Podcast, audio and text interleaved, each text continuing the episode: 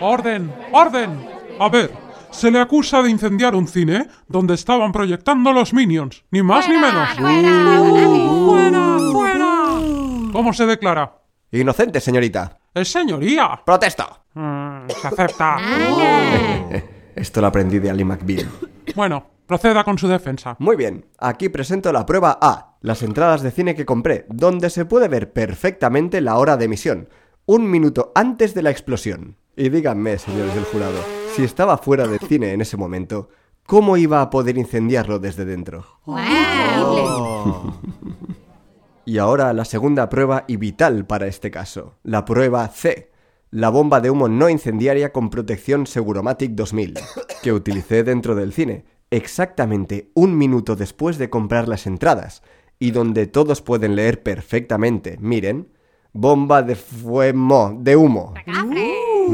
Increíble. Y ahora llamo a mi último testigo y más crucial para este caso, Sirena 83. Ay, sí. Ay, qué guapo es. A esta la Ay, tengo en el mía. bote. ¿Es verdad o no? Y le recuerdo que está bajo juramento que tengo un brazo súper fuerte y soy intensamente atractivo. Ay, qué vergüenza. Ay, claro, claro que sí, es muy guapo. posible que sea culpable. Con todas estas pruebas y testimonios, mm, le declaro inocente. Protesto. Se acepta. A la cárcel. Has llegado al templo del sensei del cantante. El podcast para cantantes y profesionales de la voz de Vox Vocal Studio. Potencia, Resistencia, notas agudas, notas graves, control. equilibrio vocal. Soy Esther Justel. Yo soy Carlos Campaña. Si quieres saber más sobre la voz, visita nuestro blog en vtvs.es barra blog. Entre los artículos de nuestro blog y los episodios de este mismo podcast, hemos hablado decenas o cientos de veces sobre el diafragma y de lo en desacuerdo que estamos con la importancia que se le da en la enseñanza vocal actual. ¡Protesto! En el episodio de hoy me quiero centrar en el término comodín de cantantes y profesores de canto para solucionar todos los problemas vocales habidos y por haber. El apoyo diafragmático. No importa si llevas una semana o un año estudiando canto, porque seguro que ya te has encontrado con este término o con cosas como Tu voz es muy airosa, apóyate en el diafragma. Estás cantando de garganta, apóyate en el diafragma. Tu voz se rompe, apóyate en el diafragma. Pero ¿por qué no haces lo que te digo? Apóyate en el diafragma. Y un sinfín de frases como estas que hacen que te parezca que tengas la culpa de que no te salgan las cosas cuando no es así, porque tú no vas a clases para hacerlo mal queriendo. Así que en este episodio me he marcado como objetivo eliminar las confusiones causadas por este término y que deje de ser un interrogante del tamaño de un rascacielos, incluso si ahora mismo estás pensando que a ti sí te ha ayudado, pero todo a su tiempo, vamos paso por paso. Primero, ¿qué se suele entender por apoyo diafragmático? En realidad puedes entender tantas cosas como puedas llegar a imaginar, ya que el sentido del término es figurado, no literal. Quiero decir, ¿cómo podrías llegar a apoyarte en el diafragma? Supongo que sería como pedirte que te apoyaras en tu hígado. Y sí, bueno, vale, puedes hacerlo, pero yo no te llevo al hospital. Pero bueno, a lo que vamos. Te presento las tres formas más típicas de interpretar el término apoyo diafragmático. Primera interpretación, utilizar los músculos abdominales. Esta interpretación es de lejos la más común. Sin ir más lejos, a mí también me hicieron caer en esta trampa. En aquellas clases de canto, mi profesor me decía que tenía que apoyar el sonido de mi voz en mi diafragma para poder acceder a mi voz de cabeza. Como yo soy un poco brutote, y cuando quiero hacer algo lo hago con empeño, intentaba apoyarme en mi diafragma apretando los músculos abdominales, y ya de paso apretando los puños, los músculos de los brazos, en fin. Y te lo creas o no, esta interpretación es la más extendida. De hecho, hay profesores que la alientan. Si a ti te está pasando, lo primero que quiero decirte es que no te tienes que sentir mal por estar haciéndolo así, porque no es culpa tuya. La culpa es de tu profesor, ya que igual que a mí, aquel profesor nunca me dijo que parara de apretar, y el esfuerzo que me suponía era más que evidente.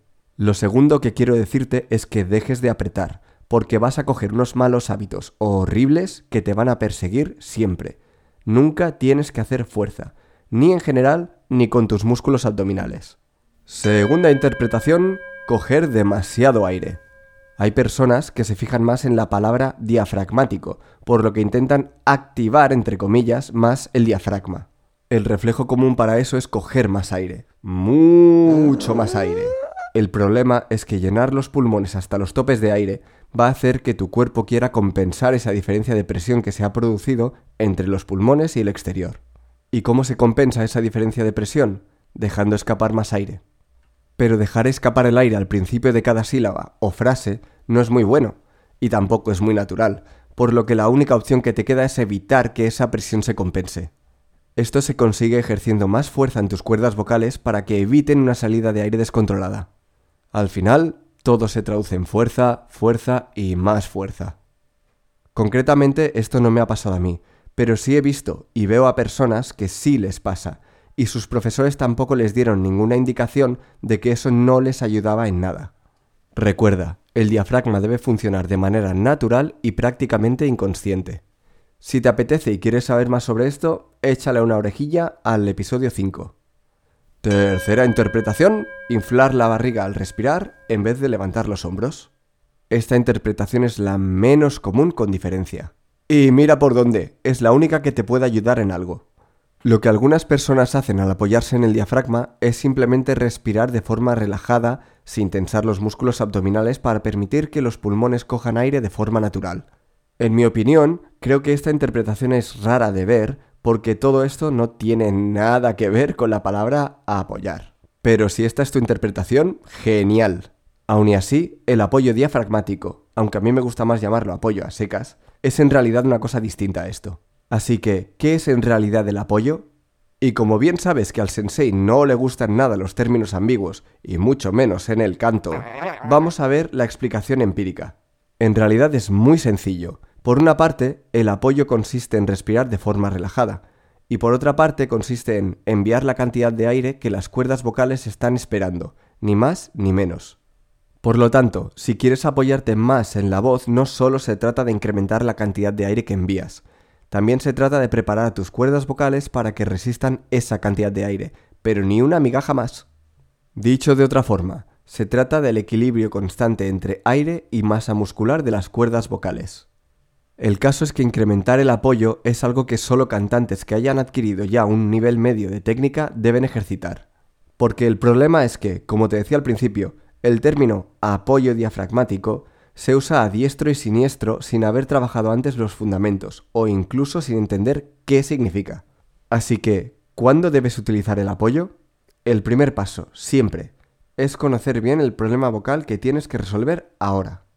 Si no tienes claro el problema, difícilmente vas a saber qué soluciones puedes utilizar para arreglar nada.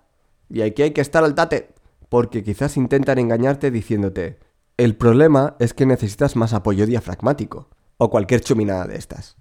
Pero la realidad es que eso no es un diagnóstico, porque no te están diciendo por qué debes aplicar ese apoyo, es decir, qué problema están tratando de resolver. Y no, tampoco me sirve que te digan, bueno, que estás cantando mal, eso hay que arreglarlo.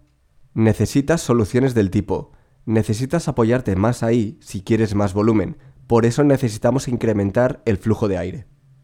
Pero al final esto se parece más a una rosa llena de espinas que a otra cosa, porque incluso ese razonamiento podría estar mal, ya que si tus cuerdas vocales no se juntan correctamente, incrementar la cantidad de aire te va a perjudicar. En fin, que es algo que tiene tela. Y de hecho, al final, incrementar el apoyo tiene que acabar siendo solo un pensamiento. Solo tienes que pedirle a tu voz más volumen y ella te lo dará. Pero ahora veamos cuándo no debes usar el apoyo. Pues por lo general, si tienes molestias en la voz, sientes cosquilleo en la zona de la nuez, tu rango se acorta, hablas con más dificultad, si cantar es un esfuerzo, si peleas por llegar a notas más agudas. Vamos, que en la mayoría de casos no debes preocuparte por ello. Todos estos problemas vienen cuando tienes o bien demasiada presión de aire o bien demasiada presión muscular. Apoyar más tu voz cuando ésta no está equilibrada es un boleto seguro para que te toque el peor de los regalos. Por eso siempre insistimos tanto en que primero consigas controlar tu voz a un volumen bajo o incluso medio. Incrementar el volumen viene después. Pero ahora demos un paso atrás. Al principio de este episodio te decía que quizás estuvieses pensando que a ti te ha ayudado a apoyarte más en el diafragma. Por un lado, es posible que hayas interpretado correctamente esa instrucción, y si es así, me alegro un montón por ti, en serio. Te has ahorrado años de frustración y dolores vocales. Pero para serte sincero, no es lo normal. Ni Esther, ni yo, ni siquiera el propio Sensei hemos visto un caso así. No quiere decir que sea imposible, ni muchísimo menos, pero te lo digo porque quiero contarte otra cosa para que te plantees cómo puedes seguir mejorando y cuidando tu voz. ¿Te acuerdas de mi anécdota que te contaba antes? Esa de que hacía fuerza como un loco con todo mi cuerpo para apoyarme en el diafragma? Pues bien, cada vez que apretaba un poco más podía llegar medio tono más agudo, y medio más, y medio más. Se me rompía la voz, me dolía luego, pero bueno, eso daba igual. Eso me daba una sensación de satisfacción que no te puedes ni imaginar, porque en mi cabeza aquello quería decir que estaba ganando la batalla contra mi voz.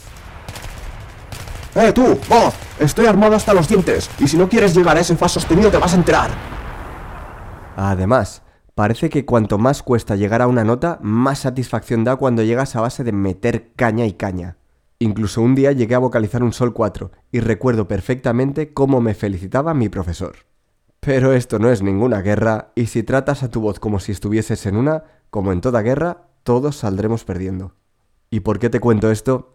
Porque como te decía al principio, es el caso más común de todos. Y ya para acabar, una pregunta de mano de Nélida, lectora de nuestro blog y también profesora de canto.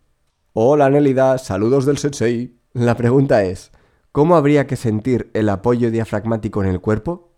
Nélida, ya sé que te respondí a esta pregunta en los comentarios del blog, pero me ha parecido muy interesante incluirla aquí. Las sensaciones son siempre muy muy subjetivas, así que es mejor buscar el incremento del apoyo con ejercicios del tipo causa-efecto. Hay dos formas muy fáciles de ayudar a incrementar el apoyo de esa manera. La primera es simplemente metiendo tripa, escondiendo Michelin. Nada de apretar ni cosas por el estilo, solo meter tripa de forma no agresiva. La segunda es hacer una reverencia durante cada escala de los ejercicios. Empiezas de pie recto, y te vas inclinando hasta casi 90 grados al llegar a la nota aguda para luego volver a ponerte recto. Ambas opciones son muy buenas si te está costando activar ese apoyo. Oye, ya vale de tanto rollo. Métete en la celda. Oh. Y hasta aquí el episodio de hoy. Gracias por escucharnos. Si te ha gustado y quieres más, hazte fan del sensei. Únete a nuestra comunidad de cantantes para aprenderlo todo sobre la voz. Visita vtvs.es barra sensei-fan